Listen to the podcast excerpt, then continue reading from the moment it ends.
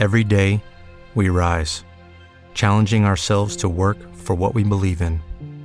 At U.S. Border Patrol, protecting our borders is more than a job, it's a calling. Agents answer the call, working together to keep our country and communities safe. If you're ready for a new mission, join U.S. Border Patrol and go beyond. Learn more at cbp.gov/careers. Pues Mario, bienvenido. Buenas tardes, Yolanda. Vamos, eh, muchísimas gracias a ti por querer, además de tocar, acercarte a ti aquí a la mesa. Enseguida hablamos contigo, pero antes eh, me gustaría, Daniel Broncano, director del festival, que nos dijeras, eh, bueno, que les dijeras a nuestros oyentes que también pueden ver las actuaciones prácticamente en directo, ¿no? Mientras están produciendo. Algunas de las actuaciones, las que son en la iglesia de los jesuitas, se pueden seguir online desde nuestra página web, gracias a uno de nuestros patrocinadores. Eh, entonces, esta noche a las siete y media y el domingo a las seis eh, se pueden seguir directamente ahí. Para el resto hay que venir a Segura y además es lo mejor. Claro que sí. Y además, eh, Daniel, hay una materia fundamental que tenemos que tratar también, que es la financiación del festival. Eh, tenemos entendido que el micromecenazgo ha sido también una cosa importante para vuestro desarrollo desde el principio. Y cuéntanos cómo, cómo surgió el apoyo de personas que de manera anónima o, o, particular pues han querido dar continuidad a este festival. Bueno, pues efectivamente el, eh, micromecenazgo fue nuestra principal fuente de financiación el año pasado. Eh, hemos recibido apoyo institucional, pero no el suficiente para, ser, eh, para, para que podamos financiar todo.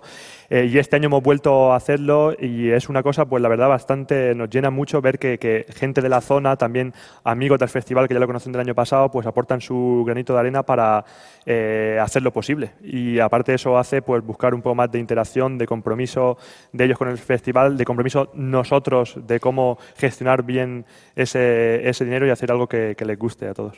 Sí, además hemos visto que en los conciertos eh, dejáis un papelito donde la gente puede eh, valorar la, actividad del festival, incluso hacer sugerencias, y a mí me ha parecido algo muy interesante y que hay que hacer siempre ¿no? para, para mejorar.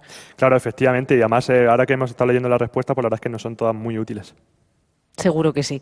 Bueno, pues eh, Daniel Broncano, puedes proceder a pasar a la parte del escenario porque también Daniel va a tocar el clarinete con el grupo de vientos Seguras Winds y vamos ahora a pasar la palabra al pianista que escuchamos hace apenas unos segundos, eh, Mario Mora.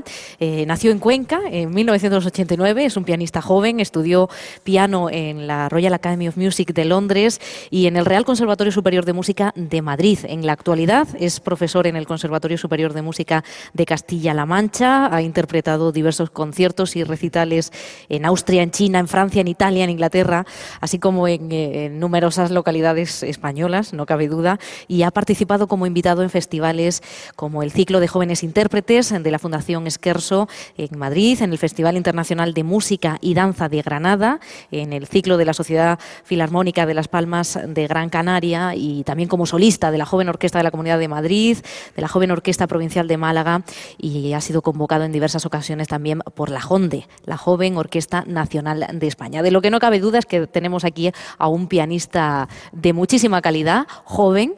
Y Mario, cuéntanos cómo has llegado a este festival y qué te parece la iniciativa.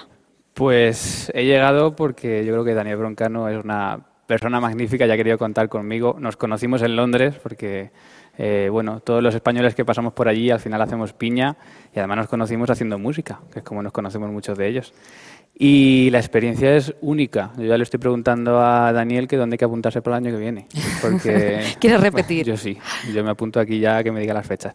Es increíble, es increíble el entorno, la organización, el conocer a tantos músicos, el trabajar con, con, gente tan espectacular, por ejemplo, Vanessa, como hemos estado haciendo ahora, una chelista increíble, y, todos ellos son espectaculares. Y además el ambiente que hay de, festival real, ¿no? porque todos compartimos unos mismos intereses, unos mismos gustos eh, y de alguna manera todos miramos a la música desde la misma perspectiva. Entonces el compartir eso durante estos días aquí es una cosa prácticamente única. Mario, cuéntanos eh, eh, que como músico, desde tu perspectiva, el desarrollo de proyectos, que también sabemos que es algo que a ti te gusta hacer, eh, y bueno, pues que ya que has estado fuera para, formarte, como has visto otras situaciones similares o diferentes, ¿no? De las que se están dando en España ahora mismo con esta generación de jóvenes músicos que emprenden y que desarrollan proyectos innovadores. ¿Crees que es necesaria esta innovación, inventarse cosas nuevas para, la música clásica en, España? Absolutamente. Yo creo que, la música clásica está mm, apoyada eh, en una gran parte por una generación que nos va a dejar dentro de poco. Y entonces, como no metamos a, este apoyo a gente pues, como la que estamos viendo aquí, ¿no? como la que estamos viendo en Segura, eh, es difícil que la música clásica la música clásica siga teniendo el nivel que tiene. Entonces yo creo que, bueno, eh, últimamente leemos muchas orquestas, muchos festivales, eh, como, bueno, muchos festivales importantes, no voy a nombrar ninguno en Madrid, que están teniendo problemas económicos y que yo creo que es por eso, ¿no? Yo creo que lo que hace falta es darle un giro a todo y empezar a atraer a la gente a los conciertos. Porque el material está ahí, es decir, la música clásica es indudable que es atractiva. Lo que hay que hacer es llevar a la gente a, que, a escucharla ya que le guste. Y sin duda en un escenario como este, donde se acerca esa proximidad ¿no? del músico a los vecinos de, este pueblo, concretamente de Segura de la Sierra, pues es, un ejemplo, ¿no? Porque además aquí se rompen las barreras ¿no? de lo que es el escenario y el público. En los descansos, pues ves a los músicos con la calle, con la gente, hablando, eh, cenando, porque coincidimos también en comiendo en los mismos sitios.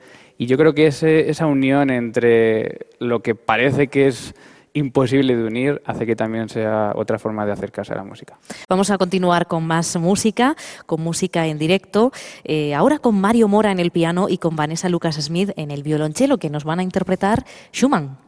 Las piezas eh, Fantasía Opus 73 eh, es una obra originalmente para clarinete, aunque el mismo Schumann eh, transcribió para cello. Y yo como clarinetista, la verdad es que siempre le intento, la escucho con oídos de clarinetista, pero cuando se la escucho a Vanessa, pues la verdad es que hay que aprender cómo se hace, de verdad. Van a interpretar la primera pieza. Pues vamos con ellos.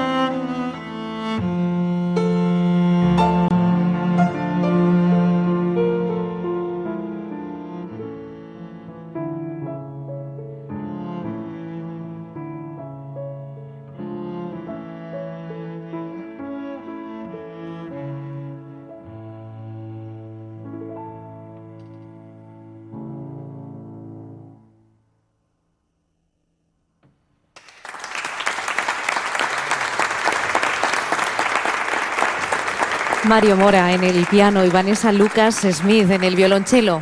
Muchísimas gracias, magnífica interpretación de estos dos jóvenes y buenísimos intérpretes que nos hacían pues estas piezas fantasía opus 73, número 1 de Schumann. ¿Te preocupas por tu familia? Entonces, ¿por qué darles solo huevos ordinarios cuando pueden disfrutar de lo mejor? Eggland's Best, los únicos huevos con ese delicioso sabor fresco de granja, además de la mejor nutrición, como 6 veces más vitamina D, 10 veces más vitamina E y 25% menos de grasa saturada que los huevos regulares, además de muchos otros nutrientes importantes. Así que, dales los mejores huevos. Eggland's Best, mejor sabor, mejor nutrición, mejores huevos.